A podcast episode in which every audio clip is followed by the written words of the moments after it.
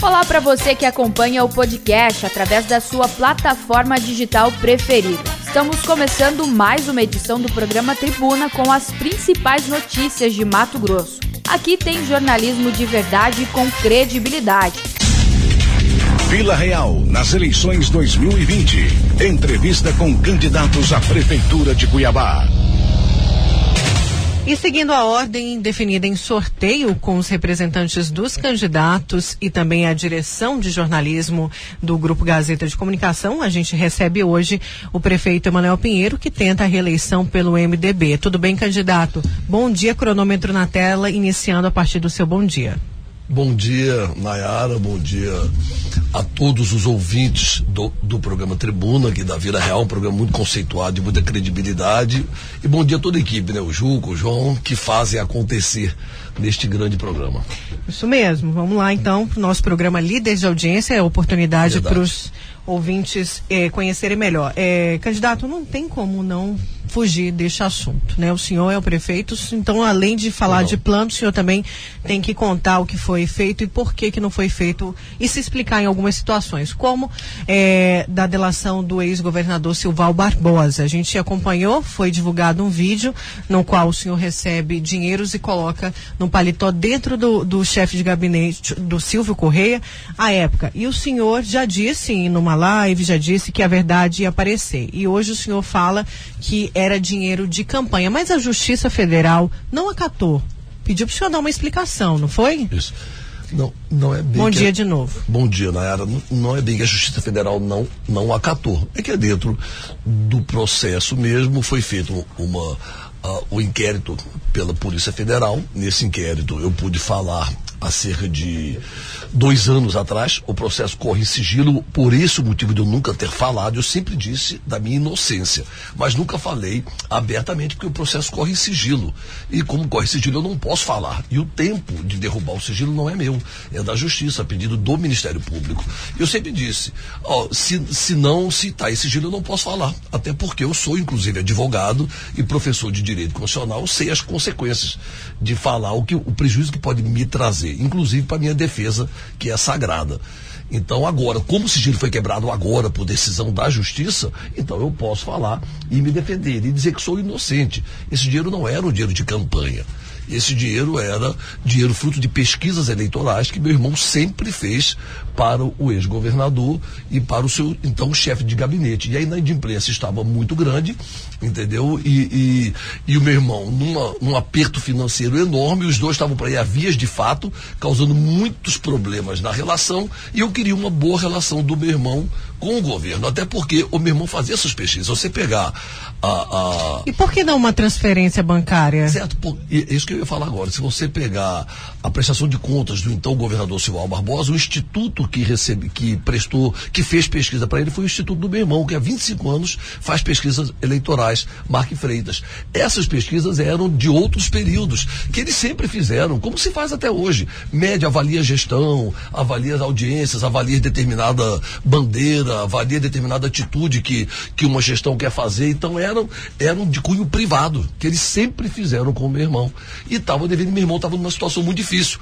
Para acabar, para não virar vias de fato, eu era deputado, queria uma boa relação entre eles, intermediei para não deixar radicalizar. E foi exatamente isso. Para quem que eles armaram? Isso foi uma armação na Porque época. outras pessoas que foram flagradas ali, alguns algumas dessas pessoas acabaram confessando, realmente era um dinheiro de propina que nem estão mais no jogo político. E na época, é, o delator, né, que é o Silval Barbosa, o ex-governador, disse que era um mensalinho, que ele pagava isso mensalmente a alguns, a grande maioria dos deputados da Assembleia Legislativa. Né? Porque naquele momento no vídeo o senhor chega a falar só isso mesmo, fica um pouco desconcertado, não, isso...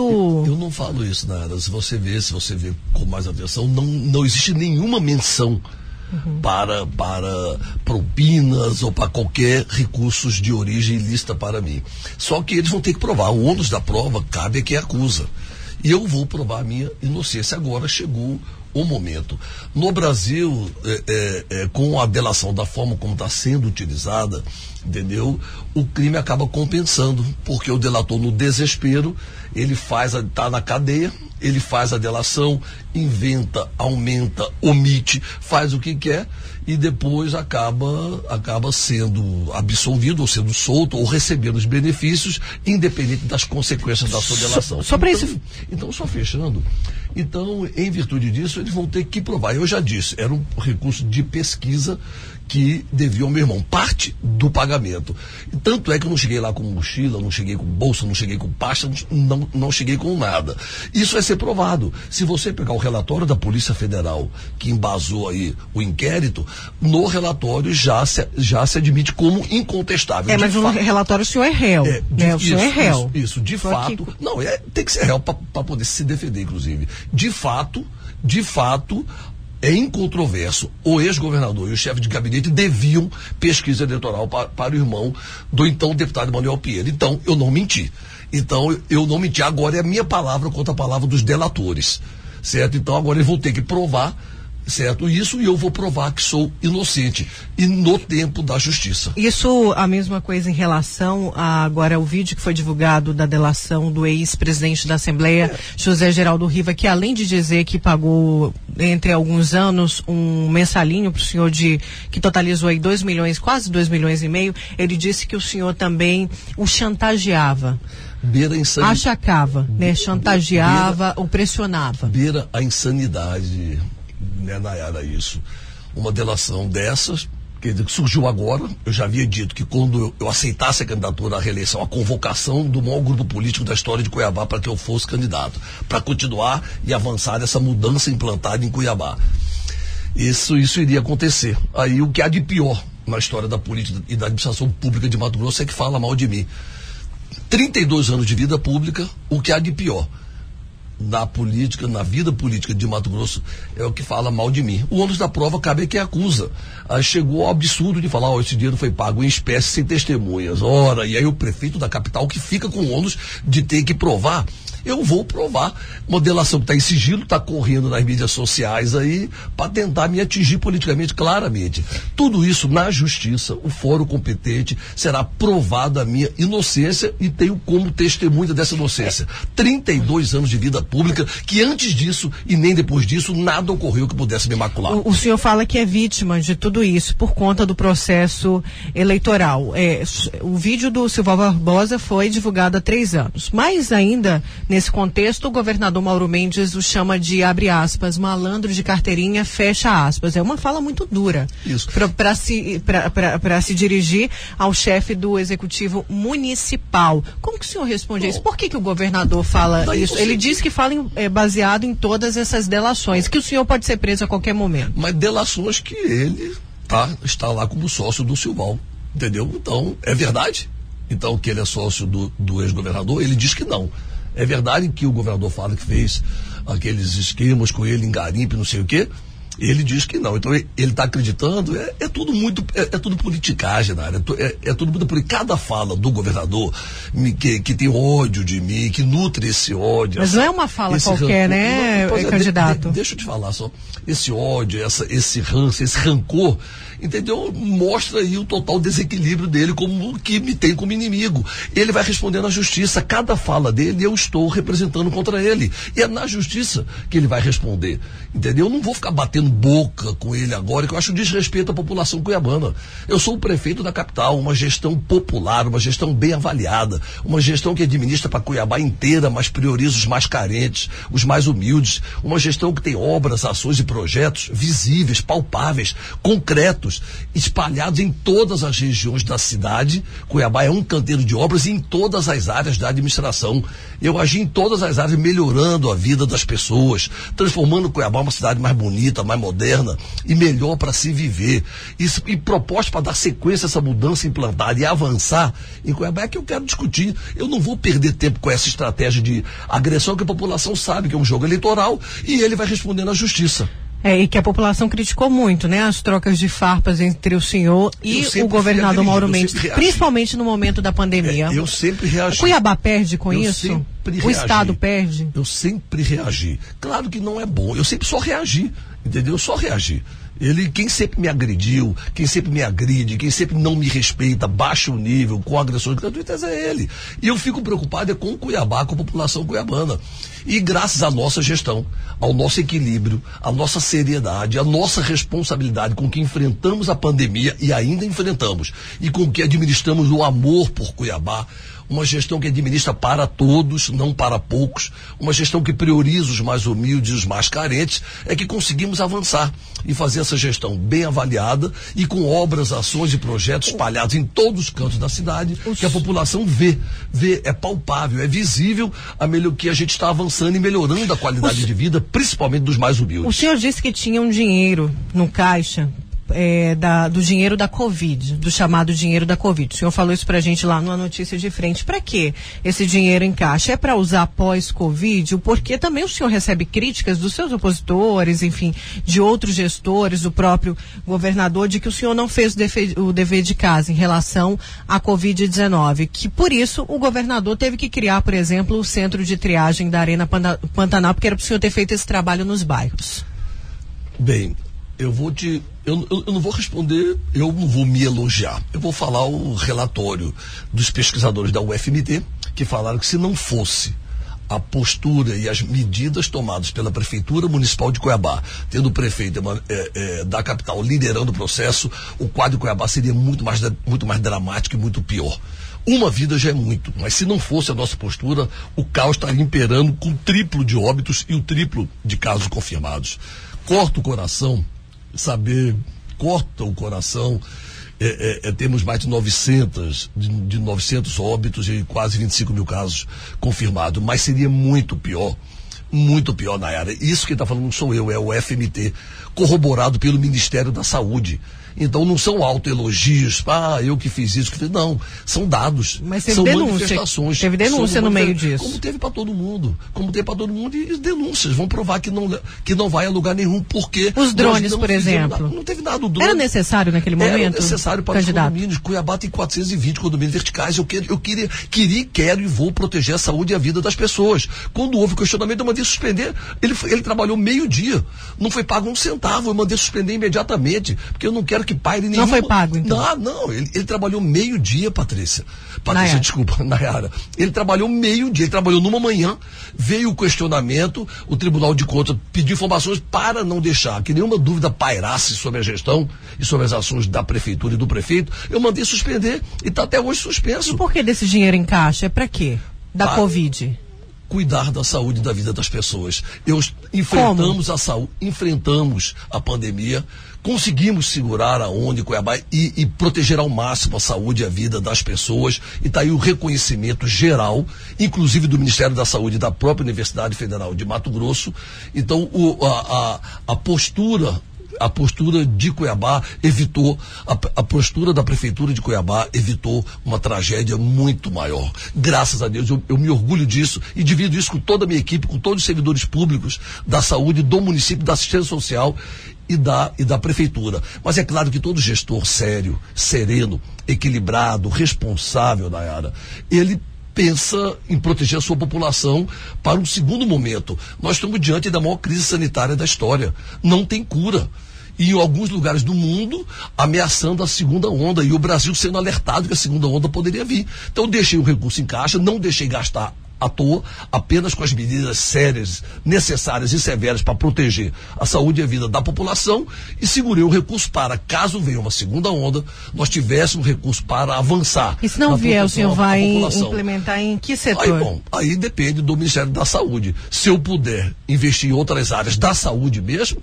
nós vamos investir para avançar. Se tiver que devolver, nós devolvemos eu, para o governo federal. Eu quero continuar em saúde, porque foi uma promessa da sua gestão, eu lembro disso, quando o senhor era candidato em 2016, o senhor falou que ia fazer uma saúde humanizada, uma administração humanizada. Mas eu, aqui o senhor conhece o perfil do Tribuna, né? Com muita participação de ouvinte. E não é isso que a gente vê todos os dias em relação à saúde, candidato. São pessoas é, indo aos postos de saúde, não encontrando médicos, não encontrando medicamentos e ligando aqui para o Tribuna. Por favor, nos ajude. Foi um caos, principalmente durante essa pandemia. Eu sei que ninguém estava preparado para isso, mas foi um caos. Isso é uma saúde humanizada, é, ao seu ver? Avançou, Nayara. Não vou dizer que resolveu. Claro que não resolveu. Mas eu te asseguro que avançou. Eu prometi. A marca da minha gestão é que eu entreguei muito mais do que eu prometi. eu prometi o um novo pronto-socorro de Cuiabá, entreguei o maior hospital do estado de Mato Mas a promessa da humanização. Isso tudo é humanização. Padrão hospital privado para os mais humildes, para os mais pobres, para os mais carentes. Tudo do bom e do melhor para os mais humildes, para os mais carentes, que não têm condições de pagar um plano de saúde, que não têm condições de pagar uma consulta particular, que não têm condições de pagar, pegar seu filho e levar para tratar em São Paulo, em Curitiba ou em Brasília. E dentro desse maior hospital do Estado, padrão hospital privado para o paciente SUS, eu entreguei um novo e moderno pronto-socorro de Cuiabá. Eu fiz eh, reformamos e ampliamos 29 unidades básicas de saúde. Re, essas unidades tinham nove equipes de saúde bucal. Hoje tem 43, eu prometi 40. Hoje, hoje, dia 6 de outubro, já tem 43 Mas falta medicamento, tem muitas de unidades. saúde bucal eu, eu, vou chegar lá. Hoje já tem 43 equipes de saúde bucal. Levei o climatizar e humanizar para todas as unidades básicas de saúde, não, não, é só na sala de médico, não. Também na recepção, todas as unidades, tanto as novas como as antigas que reformei e ampliei, e estou reformando e ampliando todas. Vamos atingir todas, tem a hora estendi, a, a, o climatizar é humanizar ar-condicionado para todos, principalmente para a população SUS, quando chega numa unidade de saúde. Levei hora estendida, prometi só para educação, para creches e CMEs, levei hora estendida para a saúde. Hoje, cinco unidades básicas de saúde dividida por região, que eu vou falar só um minutinho, é importante você ver que você não sabe disso. E a população, a maioria não, não sabe. O que chega saber. aqui pra gente, Isso. né? É, então você. É, é, é importante você saber os avanços. A hora estendida, ou seja, unidade básica de saúde funciona às sete da manhã às cinco da tarde com hora com agenda marcada. Eu pensei que horas que o trabalhador pode ir para uma unidade básica de saúde? A hora que ele sai de casa, a unidade está abrindo. Vai para o trabalho. A hora que ele chega do trabalho, a unidade está fechando. Por isso que às vezes quando ele passa mal, superlota UPA, policlínica, porque às vezes é um, é um simples mal-estar e ele vai para o pronto atendimento, quando na verdade uma unidade básica resolveria. Sabe o que eu fiz? Determinei a hora estendida por região nas unidades básicas de saúde. Continua as unidades funcionando de 8 da manhã às 5 da tarde, hora marcada, e de 5 da tarde às 9 da noite é livre demanda para atender o trabalhador e a sua família. Centro de Saúde do Tijucal, clínica, só fechando, clínica da família no CPA é, Unidade Básica de Saúde Ilza Piccoli, Unidade Básica de Saúde Parque O'Hara e Unidade de Saúde do Ana Popina, no Dom Aquino, essa exclusiva para a Covid-19. E todas elas, dentro de todo o drama e a crise que vivemos, estamos estabiliz já estabilizamos, ainda precisamos melhorar na questão do abastecimento de medicamentos e insumos que estamos atendendo Não, a população. Eu falo de atendimento porque o senhor fa falou muito desse atendimento humanizado, é, candidato. Tem o SOS. E, e eu falo, é, só, só o senhor, o senhor continua, só para a gente complementar essa questão do atendimento humanizado, porque o que a gente recebe aqui de demanda é, olha, quando não tem médico, o atendimento não é humanizado, ah, o pessoal não está lá. Como que o senhor faz esse controle de pessoal? Porque tem denúncias, inclusive essa denúncia veio naquela CPI da saúde, que resultou na operação eh, Sangria, que tinha um loteamento na saúde muito grande por parte de vereadores de vereadores de Cuiabá, principalmente da base, de que loteava com cargos de confiança, como comissionados, principalmente na pasta da saúde. É possível fazer esse controle? Como que o senhor faz o controle se o, o, o funcionário está efetivamente atendendo a população como deveria atender? Certo, vamos lá. Primeiro, o, o, em relação aos avanços na saúde, que são muitos, agora é claro que precisamos avançar muito mais. Estamos ainda também com SOS AVC, onde salvamos muitas vidas. Depois o senhor responde. E, de, e deixamos, é, não, eu vou responder. E deixamos de. de é, é, e evitamos que muitas vidas sofressem sequelas ou fossem a óbitos, porque criamos o SOS AVC, que da UPA ou da policlínica, o médico detectou, ou dentro do SAMU, detectou que a pessoa está com AVC, já vai direto para o SOS AVC, que é o corredor do AVC no Hospital São Benedito. Centenas de vidas Então o senhor acha que está tudo bem? Não, eu acho que avançou. Eu não acho que está tudo bem. A população merece muito mais. E precisamos melhorar muito mais. Você fala em denúncia, é, é, é, Nayara, e eu acho é democrático e normal. A população tem que denunciar mesmo. Uma pessoa mal atendida, ela deve denunciar. Mas a população SUS de Cuiabá corresponde a 480 mil pessoas. Para que essa denúncia estabelecesse um caos na saúde, teríamos que ter um número muito de milhares e milhares e milhares de pessoas para você poder falar: olha, a saúde não é humanizada. Eu trabalho demais, 24 horas por dia, sete dias por semana, me colocando no lugar das pessoas, principalmente os mais humildes e os mais carentes, que são compromisso prioritário da minha gestão. E a saúde eu peguei como, como bandeira. Entre tantas bandeiras que a nossa gestão ergueu, a saúde é uma delas. Por isso esses avanços que estão em olhos vistos. O... A população está sentindo. Agora, é claro, a perfeição, ela não chega, apesar da população merecer. Mas... Pois é, Ela o demora, senhor disse que, não, que merece mais, mas está tá bom então na não, sua avaliação. Avançando, por isso que nós estamos. Não está bom então na sua avaliação. Não, nós precisamos avançar. Avançou. O que eu disse é que avançou. Entendeu? É, então, então vamos entender como foi essa condição da saúde. Porque o senhor teve um secretário preso, que agora responde liberdade, que é o Ruarque Douglas Correia, e um secretário afastado, que é o Luiz Antônio Poças de Carvalho.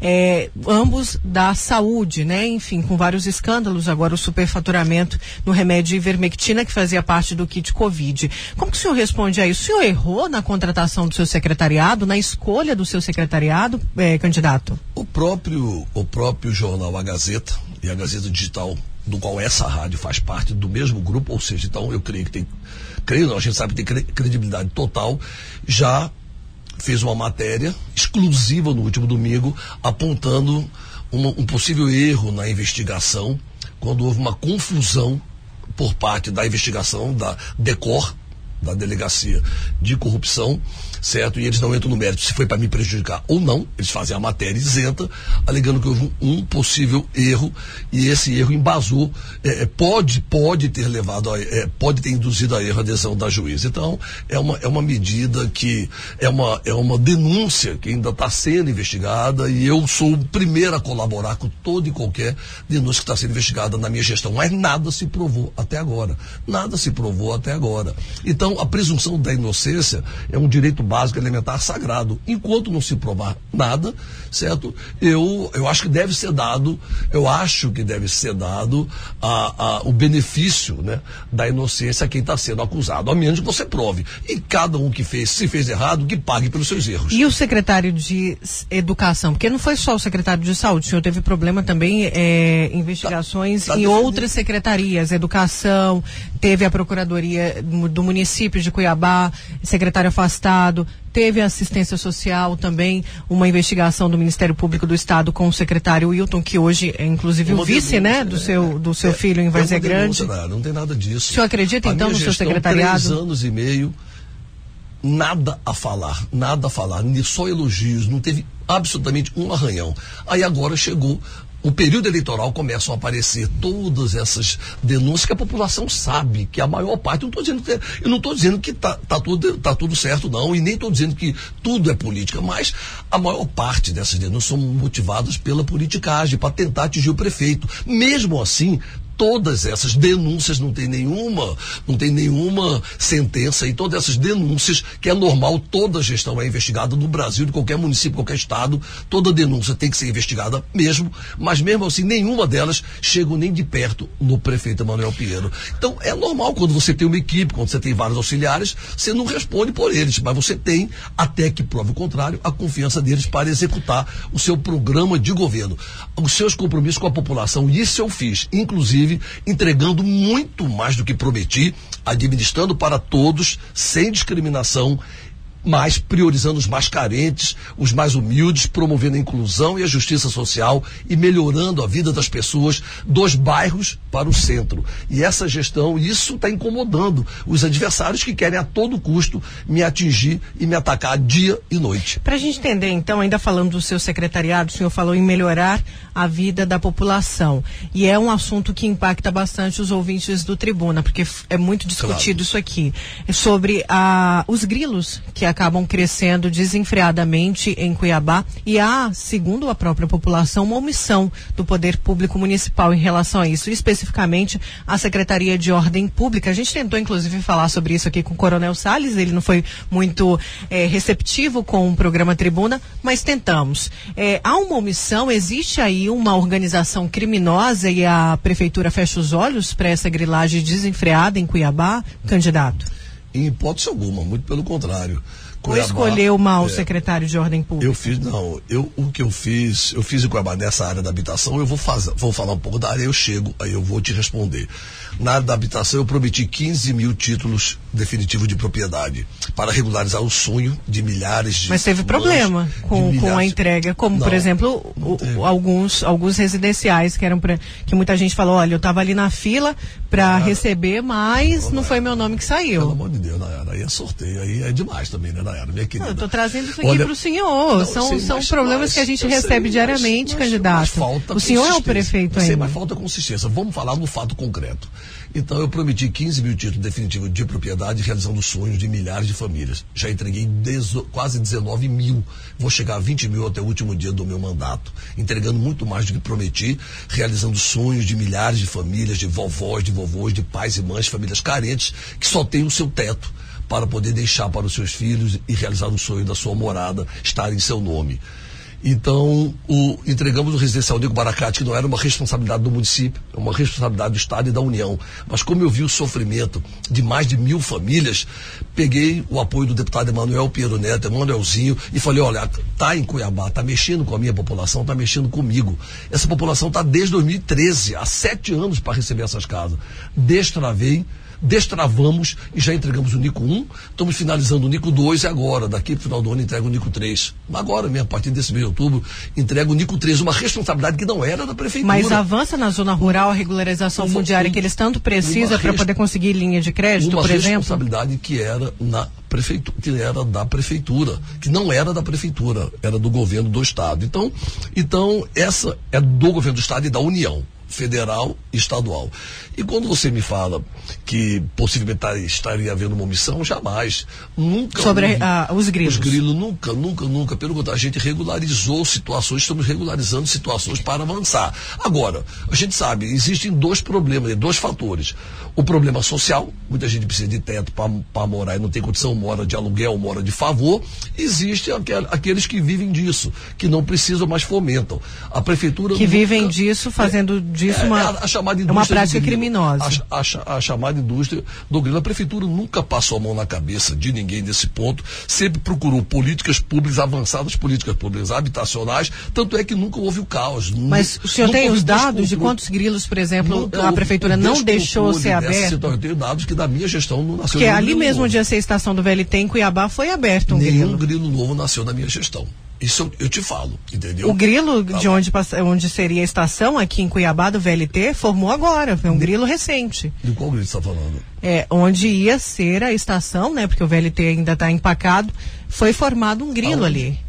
Onde ia ser prefeito? Onde, pois é, e tem outro fato é que a gente recebe aqui, quando eu trago essas manifestações, o senhor fala, ah, mas não tem nada concreto. Mas são denúncias da população, dos sei. seus eleitores. As, as denúncias, elas têm pode ter sentido, como pode não ter sentido na era. Não tem problema, eu estou pronto para responder qualquer um, mas precisa ter um mínimo de consistência até para que eu possa responder. Porque senão eu fico sem ter condições.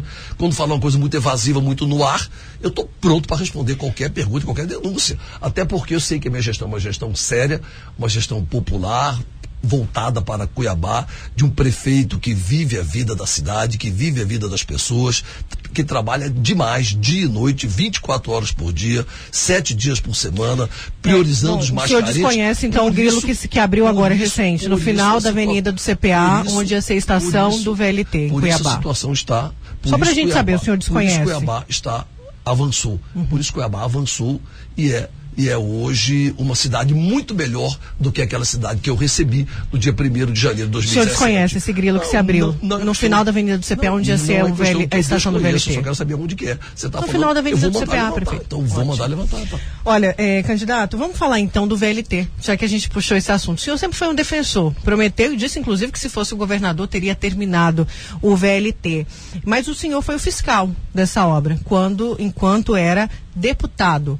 Houve omissão na sua fiscalização, porque a gente sabe, inclusive a justiça aí, tá, a delação do ex-governador Silval Barbosa, houve uma grande roubalheira no VLT. Sim. Que parece que foi feito para roubar e não para é, andar. É, isso aí surgiu depois, ele tem que pagar por isso, se beneficiou com a, a delação que eu falei no começo da minha, da, da minha fala, que a delação acaba beneficiando aí criminoso, réu confesso, mas isso é uma outra história que não cabe a mim julgar. Eu só posso dizer o seguinte: na época que eu pertencia, juntamente com outros seis deputados, à comissão eh, de acompanhamento das obras do VLT, eu só queria as obras das obras da Copa, inclusive o VLT, eu só queria as obras acontecendo eu entendia que era um momento único que Cuiabá precisava daquele boom desenvolvimentista, que se não fosse a Copa do Mundo, aqueles recursos não vinham para Cuiabá. E com relação ao VLT e outras obras, não foi só o VLT não, outras obras como Scott, Centro de Treinamento e tudo mais, o CREA participou do nosso lado, eu não sou técnico, eu não sou engenheiro, entendeu? Então o CREA participou do nosso lado, acompanhando e nos monitorando. Ninguém imaginava o que estava por trás disso, mas graças a Deus veio à tona e os responsáveis vão ter que pagar por isso. Tá. É, e, e sobre a continuidade do VLT, como que o senhor pode ajudar se existe uma. Aliás, não existe uma relação entre o senhor e o governador Mauro Mendes. Como o senhor, como prefeito, pode ajudar a terminar o VLT, candidato? Eu recebi várias obras abandonadas, largadas como um antigo pronto-socorro. Cuiabá tem dinheiro, aliás, que eu transformei. Não, não, não precisa. eu transformei na, no maior hospital do estado, o HMC. E eu fui com a minha articulação. Porque para você ser prefeito de Cuiabá, Nayara, você tem que ter, ser, primeiro, experiência. Segundo, equilíbrio, responsabilidade e seriedade no trato da, das necessidades da população. Capacidade de enfrentar crises e turbulências, que é muito normal numa capital como Cuiabá, certo? Como uma, uma cidade pujante com inúmeras demandas. E tem que ter também articulação política. Ter uma ótima relação, especialmente com a bancada federal e com o governo federal. Ter essa credibilidade. Excelente.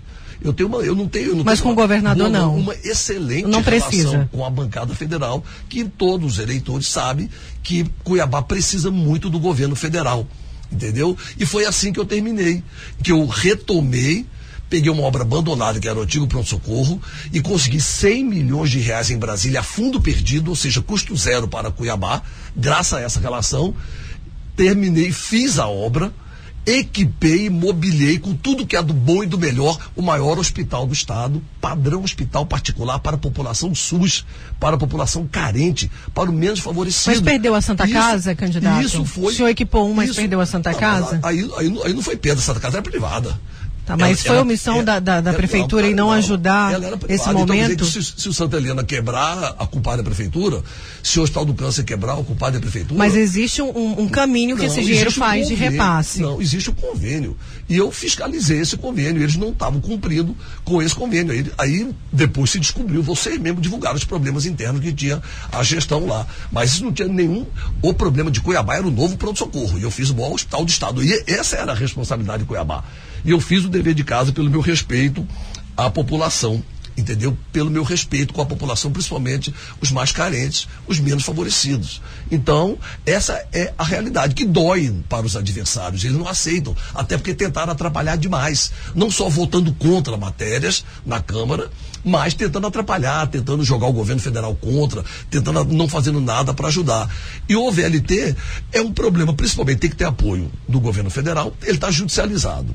Precisa haver a vontade política do governo do estado em resolver e o governo federal ajudar.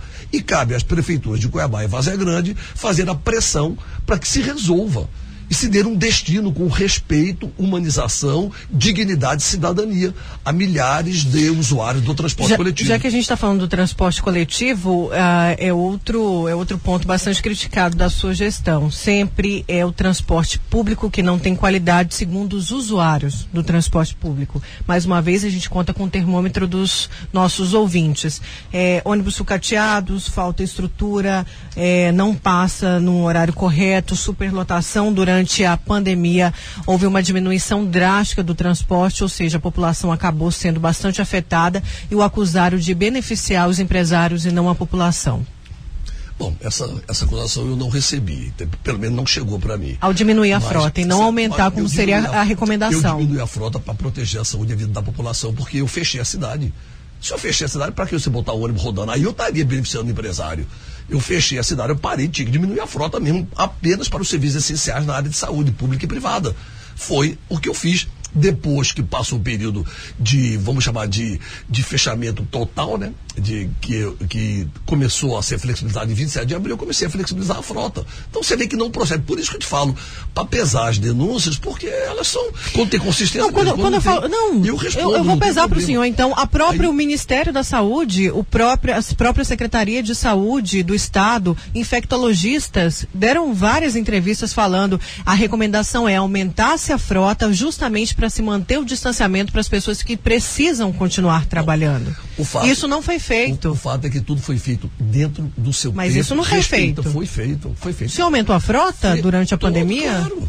Claro, em 70% e depois 100%. Por isso que eu estou dizendo, Ana, está faltando até às vezes só assim, não de sua parte, mas da parte de quem às vezes denuncia, Então a população tem que provar? Não, a não, palavra do, do, do, do, povo cuiabano não vale, é, candidato? Não vale, mas não é uma isso. pessoa que liga ou Mas dez, não foi uma, candidato, foram várias. a gente lá. não traz uma só denúncia. Deixa eu continuar com as propostas. É igual tá? o grilo da Avenida certo. do CPA. Eu faltou falar tá o bairro, certo. Morada da Serra. Tá o senhor não conhece, mas isso vai tá ser certo. passado. Não, tá certo, senhor. já foi lá, já está sendo já, já, é, já vou mandar levantar, não, não tem problema. Deixa eu te falar agora só sobre o transporte. Todos os meus antecessores. Nos ônibus, né? Todos os meus antecessores prometeram licitação do transporte coletivo, não fizeram. Eu fiz, acima de qualquer suspeita. Mas não estão rodando ainda. Acompanhado pelo Ministério Público e, pela, e, e, pelo Tribunal de Contas. Uma licitação reconhecida e elogiada. Agora eu preparei para os próximos 30 anos, que é a Cuiabá 2050, que é é que não vai dar tempo aqui. De novo, eu quero falar sobre as minhas propostas, não consigo.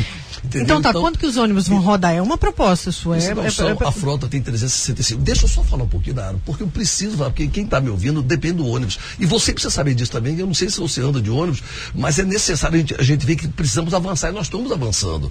São 365 ônibus na frota. Dessa idade média, eu diminui de 5 anos e meio, como todos os meus antecessores fizeram, para 4 anos e meio.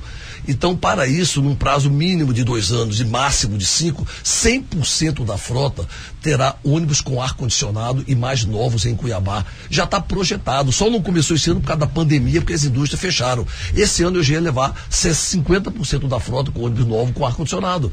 Mas aí refizemos o cronograma, já começa a partir do ano que vem. Paralelo a isso, os pontos de movimentação de usuários de Cuiabá, eu coloquei estações, você lembra como era aquilo? Estações climatizadas, ar-condicionado 24 horas por dia, energia solar, assentos para todos, idosos, gestantes, obesos, espaço para pessoa com deficiência, Wi-Fi e uma televisão para aqueles que querem fazer um lanche, querem comprar um remédio, você saber em quanto tempo o seu ônibus vai chegar. Isso eu fiz na Alencastro, na Ipiranga e na Bispo Dom José. E já está no meu programa para curto prazo fazer no, no CPA1, CPA3 e no Cochipó. Entreguei quatro ônibus articulados, um para cada região de Cuiabá, novos, com ar-condicionado, atendendo com dignidade a população. Criei um corredor exclusivo, diminuindo o tempo, principalmente dos trabalhadores que moram no bairro mais distante, com o centro da capital. E com o corredor exclusivo, é um menor tempo do passageiro dentro do ônibus para poder ser transportado. Então, uma série, estou trocando todos os pontos de ônibus de Cuiabá. É um projeto a curto, médio e longo prazo. Pode ver do centro para os bairros, pontos de ônibus novos, modernos, Mas com energia solar e com iluminação. Eu volto a falar então da população, que reclama população. dos outros pontos, que ficaram muito pequenos, que não tem a cobertura necessária para quem precisa. Olha, Os que estão espalhados na, nas ruas, é, não as estações, estão falando dos pequenos pontos agora, que não cobrem a quantidade de usuários do transporte. Nós nivelamos por cima o transporte coletivo e a gestão pública municipal. O senhor vai rever esses pontos? Porque eu estou entregando tudo do bom e do melhor para a população. Por isso que a população tem que, merece, ela começou a Tem que reclamar. Porque na gestão, tem que reclamar. Porque na gestão Emanuel Pinheiro, ela conheceu o que é do bom e do melhor. Na gestão Emanuel Pinheiro, ela está sendo respeitada. Principalmente o povão, o mais humilde, que os ônibus... mais carentes, porque eu administro para Quando eles. Quando que os ônibus vão estar rodando, os novos? da licitação, candidato? Agora, com a pandemia, as indústrias fecharam, reabriram, nós estamos refazendo o cronograma em meados do ano que vem. Agora, Só ano que vem, então. Durante, né, mas agora nós já temos uma frota aí, eu devo entregar de 20 a 30 ônibus novos. Nós estamos refazendo o cronograma, porque a pandemia, com o fechamento das indústrias, atrapalhou muito o nosso Por que cronograma. taxar os motoristas de aplicativo? O senhor não gosta deles? E por que não diminuir a, a taxa dos taxistas também, que pedem isso há tanto tempo, ainda falando de transporte? Outra, outra injustiça justiça, Nayara. Primeiro, quem falou que eu taxei? Não, foi uma decisão da sua base dentro da não, Câmara. Quem falou que eu taxei, pelo amor de Deus? Por que, o senhor não reviu Pergunta, isso, então? É uma taxa anual que eles têm que pagar de, de, de para fazer a revisão, para fazer é, a vistoria. Falta informação? De 150 como, reais, candidato. Viu como falta informação? Eu taxei é a plataforma deles que eles pagam em São Paulo, eu quero que paguem em Cuiabá. Mas isso sai do bolso deles, candidato. Isso eu estou defendendo a população cuiabana, isso paga da plataforma. Mas sai do bolso deles, é candidato. Então o senhor está é taxando é o motorista. Pelo amor de Deus. Então não é, o senhor não, não taxou. Verdade. Não, não, não taxei, tá. eles sabem disso, eles estão me ouvindo, sabem disso. E os taxistas, é lei. Eu já falei, para o ano, esse ano eu não cobrei nada. Dois, eu estou só prorrogando. Por conta da pandemia ou não? o senhor vai rever essas eu, taxas? por conta da pandemia, eu olhei os, os mascaretes. Mas o senhor vai rever conta, essas taxas? Conta de água, eu, eu proibi cortar o fornecimento de conta de água até o final do ano, porque eu penso dos pequenos, diferente dos outros, eu penso dos pequenos, eu penso no sofrimento daqueles que mais precisam de mim como prefeito, que são as pessoas carentes, menos favorecidas. Então os taxistas, só, só aficionado, que você falou uma é, coisa que não corresponde então, à verdade. Então tá, tudo bem, o senhor então, falou que não corresponde, então pronto. É, você sabe por quê? Não, cara. Então. Eu tô aqui para questionar, isso, o senhor então, respondeu, o senhor respondeu. Deixa eu falar. Então, os taxistas. É porque estamos chegando no final. Eu posso isentar numa canetada, porque é uma medida tributária, eu só posso isentar para o ano que vem. O senhor tem um minuto. Entendeu? Então, eu não deixei de pagar um centavo até agora devido à crise, principalmente de alvará, renovação de alvará. O senhor tem um minuto, candidato, para fazer suas considerações Bom, finais. Tá? Agradeço, agradeço Nayara, entendeu? É importante a gente ter espaço para poder falar mais das nossas propostas, certo? Que é importante a população ouvir a, a diferença de quem está aí para aventurar, certo? E de quem está aí para trabalhar pela população. Então, por isso que a população não vai arriscar. Vai, eu peço o voto e a reflexão da população naqueles mais experientes, como eu, tenho experiência tenho capacidade de enfrentar crise e turbulências, tenho excelente articulação política em todos os níveis, principalmente federal, bancada federal, governo federal, bancada municipal, bancada estadual. E essa articulação política, essa maturidade, certo, nos dá a condição de ter hoje uma gestão muito bem avaliada, administrando Cuiabá para todos, sem discriminação, mas priorizando os mais carentes, os menos favorecidos. Então, Cuiabá avançou. A mudança que implantamos de Cuiabá merece avançar em nome desse avanço da Cuiabá do século XXI, da Cuiabá dos próximos 30 anos, que é a nossa proposta, Cuiabá 2050, a cidade digital. Fechou, candidato. fechando, a cidade Fechou digital, aqui, senão os a seus, cidade seus, inteligente, a cidade A gente tem um minuto final para todo mundo. E humanizada. Candidato. Eu peço o voto e o apoio para todos. Emanuel Estopa, número 15, prefeito da capital. Certo, esse foi o candidato à reeleição pela Prefeitura de Cuiabá, candidato do MDB, Emanuel Pinheiro. Vamos para um breve intervalo. Só lembrando que amanhã a gente segue a nossa rodada de entrevistas e a convidada, seguindo a ordem definida em sorteio, é a Gisela Simona do PROS. A gente já volta. Vila Real, nas eleições 2020. Entrevista com candidatos à Prefeitura de Cuiabá. A Vila Real 98.3 está apresentando Tribuna, Tribuna com Nayara Moura. A Vila Real 98.3 está apresentando Tribuna, Tribuna com Nayara Moura. Voltamos com Tribuna desta terça, terça, Juca, terça-feira. Olha, gente, é só falar aqui para vocês, né, que foi definido, né, unanimidade entre os representantes dos candidatos que não teríamos participação dos ouvintes. Isso daí é uma determinação, inclusive, respaldada pela Justiça Eleitoral, né? A maioria determina, mas, como eu falei aqui, nenhuma pergunta vai deixar de ser feita, tá bom? Isso para todos os candidatos. Aqui nós somos isentos, não tem essa de, ah, puxa mais para um lado, puxa para o outro. Nesse momento, a gente faz o papel é, de ser o porta-voz realmente da sociedade. É isso que eu quero. Que a gente está aqui e recebe todas as manifestações possíveis. Mais uma vez, eu volto a falar, o Tribuna ele é líder de audiência porque ele tem esse formato, né? De participação, de contar, de te dar vez, te dar voz. Isso é muito importante no processo democrático. Você ter a participação da população junto, cobrando, elogiando porque o tribuna não é feito também só de cobranças, elogia quando a coisa está dando certa. Então, isso é para tudo, tá, gente? A gente fala isso de tudo, né? Do Brasil, é, do estado de Mato Grosso, da, das prefeituras como um todo.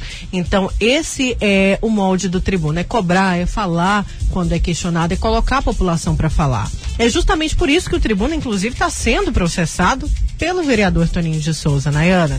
Não só o programa, não só a Rádio Vila Real através do programa Tribuna, como também a TV Vila Real o Lúcio Sorge, um Antero País de Barros, por falar, porque não, exi não falta maturidade política para o vereador Toninho.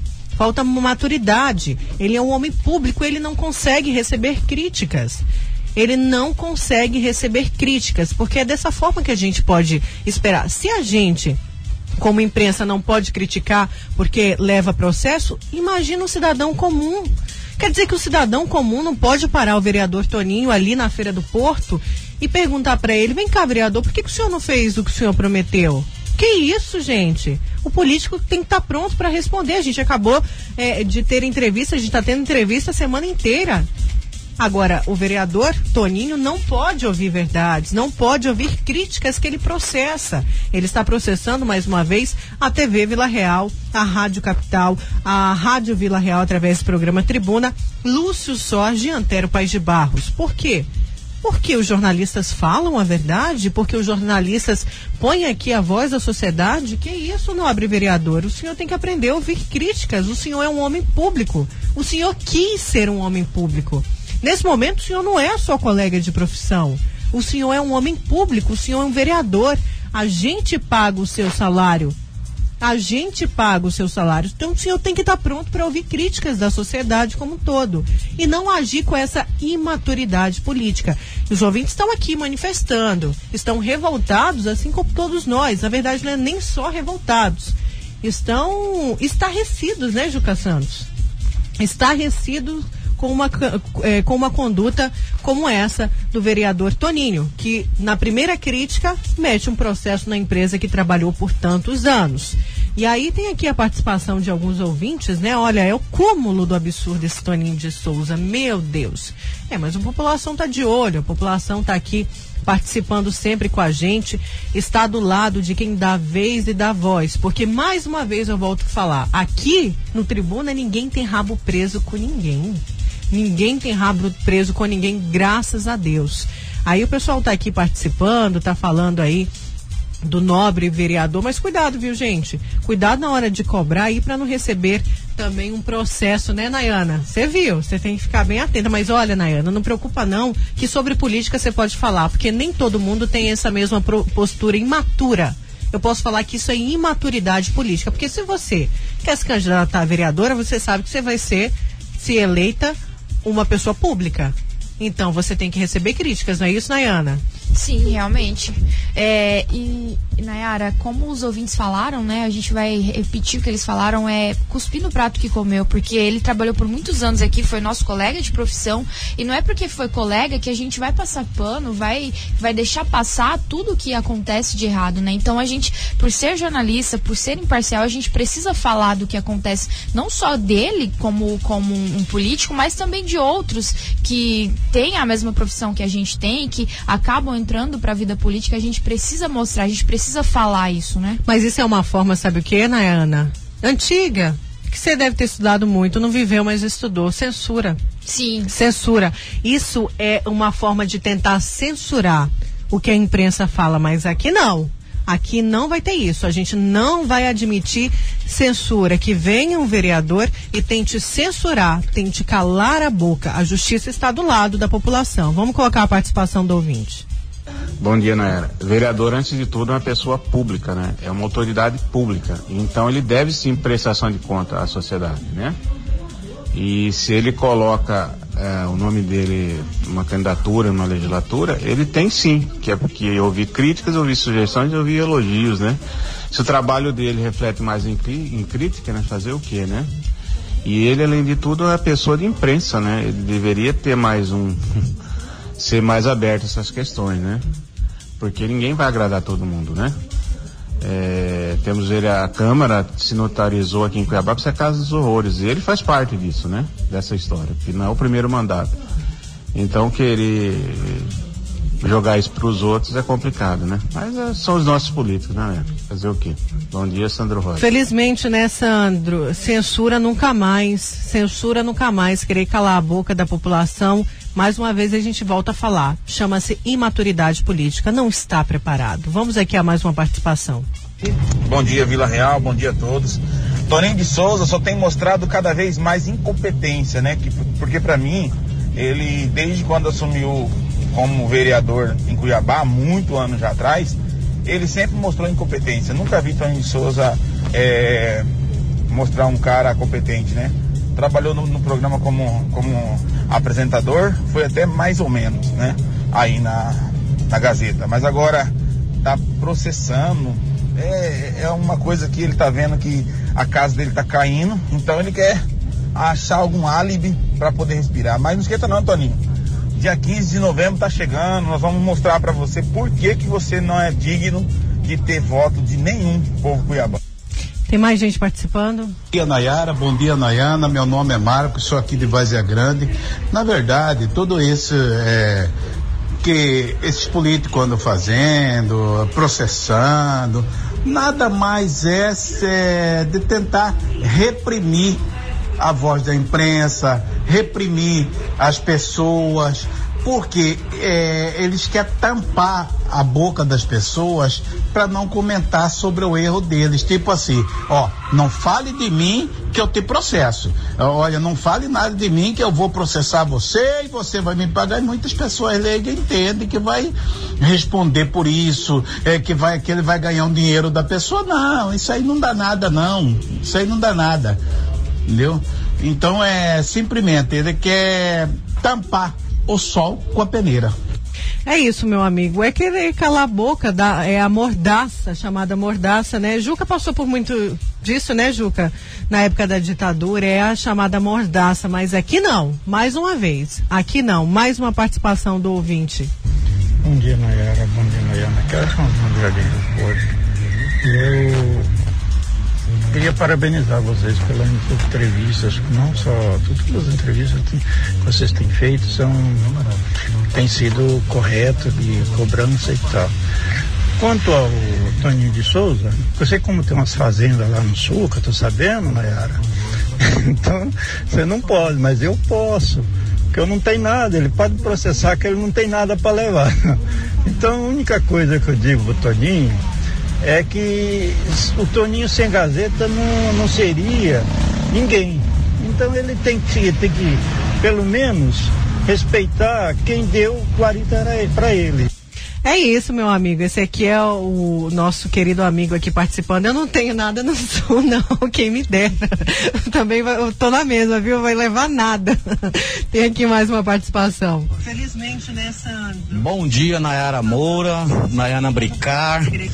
Nayara, continua, minha querida, fazendo esse belo trabalho jornalístico que você, Nayara e toda a equipe da Vila faz é, a cada dia que passa eu sou um admirador assíduo, ouvinte do seu programa, do professor Haroldo, do Lúcio, de todos aí. E infelizmente o vereador Toninho de Souza, ele tem que crescer, crescer como ser humano, crescer como político. Se ele não quer ser criticado, faça as coisas direito. Se ele não quer receber crítica, trabalhe, faça para que as pessoas vejam o trabalho dele e receba elogio.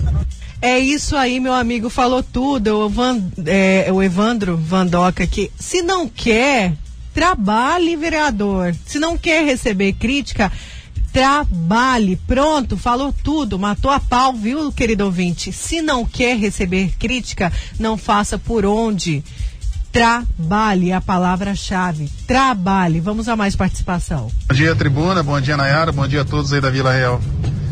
Nayara, em relação ao Toninho de Souza, né, vocês estão certíssimo, certíssimo tem que cobrar mesmo, ele tem que dar satisfação. Ele se tornou uma pessoa pública, ele se tornou um homem público, é pago com nosso dinheiro, entendeu? E, e, e assim, ele está extremamente errado, entendeu? É como você disse, ele tem que aceitar a crítica, quer dizer então que se você gastasse um programa inteiro aí é, só com elogios, aí ele ia, né? Agora, se ele merecesse, tudo bem, mas não merece, então vocês estão certíssimos. Tô tudo, viu, meu amigo? Quer dizer que é, o, o, o homem público, a mulher pública só é para receber elogios? Calma aí, não é isso, né? Vamos lá.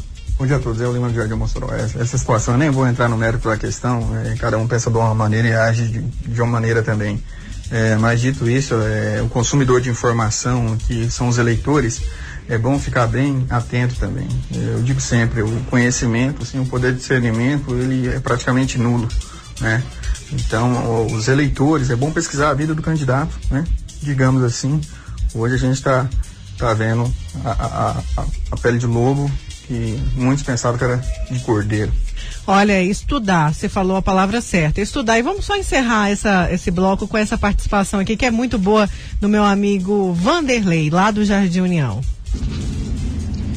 Bom dia, Nayara. Bom dia, Nayana. Já que o Toninho tá querendo processar para ganhar um pouquinho, né? processar por falar a verdade.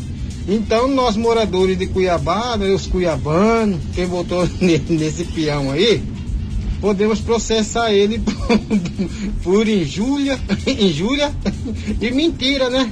Por ficar mentindo, vai fazer isso, vai fazer aquilo lá. Nós também podemos processar ele, vamos. Pois é, meu amigo. Pois é. Bom, quero só agradecer, né? Muita gente se solidarizando, mas eu quero deixar só claro que nenhum processo, né? O Toninho de Souza processa a Rádio Vila Real, a TV Vila Real, Lúcio, Antero, a Rádio Capital nenhum processo vai calar a boca do programa Tribuna. Nenhum processo vai pôr mordaça no programa Tribuna. O que tiver que ser falado, vai ser falado. Críticas fazem parte e é preciso maturidade para recebê-las. Vamos para o intervalo, na volta a gente continua com o Tribuna. A Vila Real 98.3 está apresentando Tribuna, Tribuna com Nayara Moura. Voltamos com Tribuna desta terça-feira, terça-feira, olha só, vamos com o Luiz Vieira. Fim de semana, pacote com a família. E esse mês nós estamos no Dia das Crianças.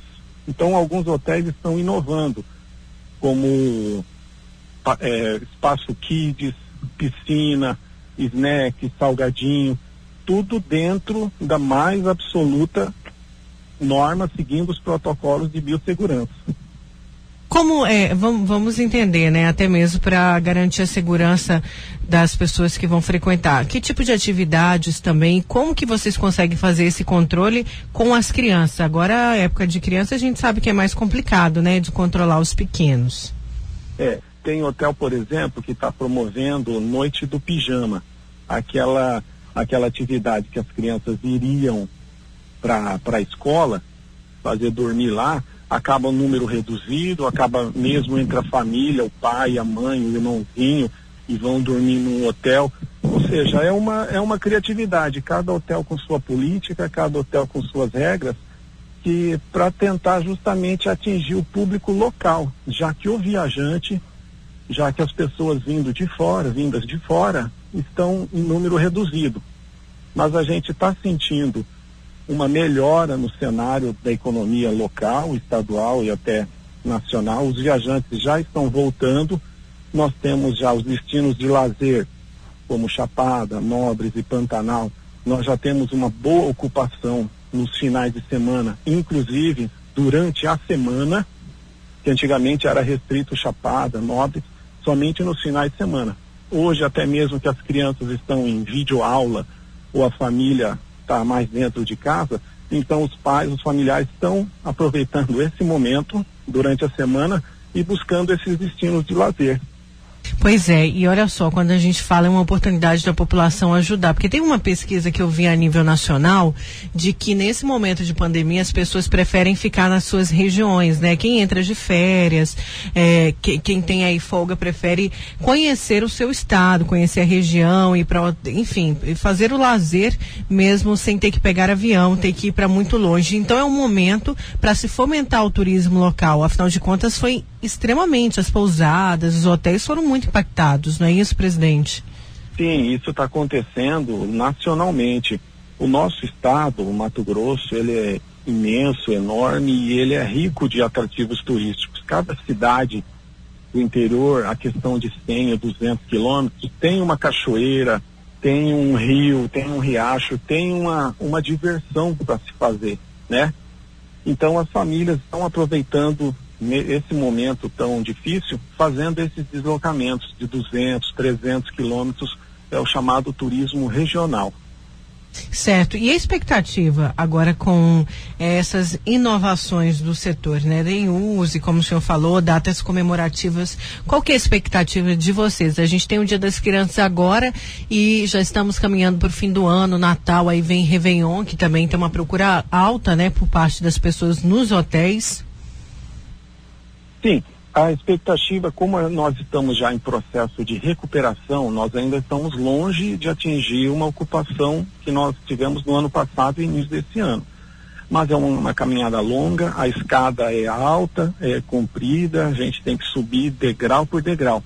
Mas pelo que a gente sente agora, nós já conseguimos respirar e enxergar um horizonte. Já novembro tem um ou dois feriados, esse mês também temos alguns feriados e nós acreditamos que vamos conseguir superar, o pior já, já passou, mas a pandemia ainda está presente, todo mundo cuidando de si, a hotelaria cuidando do seu hóspede com todas as medidas de biossegurança para poder proporcionar um excelente momento de lazer. É, e eu acho que tem que intensificar essa campanha, né, que todos fazem nesse momento, presidente, que é fomentar é, para que a população é, desfrute, enfim, compre os produtos locais. Isso não é diferente com os hotéis e pousadas, né? Quando a gente fala isso muito da agricultura familiar, compre o que é feito aqui. Então, compre do empresário daqui, use, né? Se hospede com o empresário daqui, conheça a região daqui. Isso é muito importante nesse momento. A ajuda, né? A união faz a força. É, sem dúvida. Nós incentivarmos o, o, turismo local e as empresas locais aqui, afinal de contas, muitas pessoas perderam seus empregos. E essa atividade, voltando a, a ter rotatividade, a, a, voltando à economia, essas pessoas vão voltar a ser empregadas. A gente vai, já estamos começando a recontratação, contratar um pessoal que foi demitido lá atrás. Tudo isso movido a essa economia local, à regionalização do turismo também. Certo, presidente. Obrigada então pela sua entrevista na Rádio Vila Real. Ok, eu que agradeço. Um bom dia a todos. Obrigada. A gente conversou com o presidente da Associação Brasileira da Indústria do, de Hotéis de Mato Grosso, o Jaque Abud, então, sobre essa inovação. Né? O setor tem procurado maneiras de atrair os clientes nesta época. Muitos fecharam as portas. Foi um setor extremamente impactado e todos que fazem parte dele. Vamos então, Nayana Bricar para agradecer a companhia e a participação hoje dos ouvintes, que foi demais, né? A participação de todos Muito. eles aí em relação a todos os assuntos. Amanhã a gente tem entrevista com a candidata Gisela Simona e também com o Aécio, que foi o candidato que estava com Covid. Amanhã ele vem e a gente continua essa rodada de entrevistas. Então, convidar aí os nossos ouvintes para continuar acompanhando aqui no Tribuna. Sempre, gente, só conhecendo que você pode fazer a melhor escolha. Muito obrigada por tudo, tá? O apoio, o apoio dos nossos ouvintes, falar que aqui ninguém vai censurar e nem pôr mordaça no programa Tribuna e nem em mim. Muito obrigada pelo carinho de vocês. Eu sou muito feliz de fazer parte dessa família. Até amanhã, se Deus quiser. Um forte abraço. Essa foi mais uma edição do programa Tribuna. Apresentação Nayara Moura e Nayana Bricá. Reportagens Luiz Vieira. Operadores de áudio Juca Santos e Yuri Júnior. Direção artística Lennon Franz e direção de jornalismo Davi César.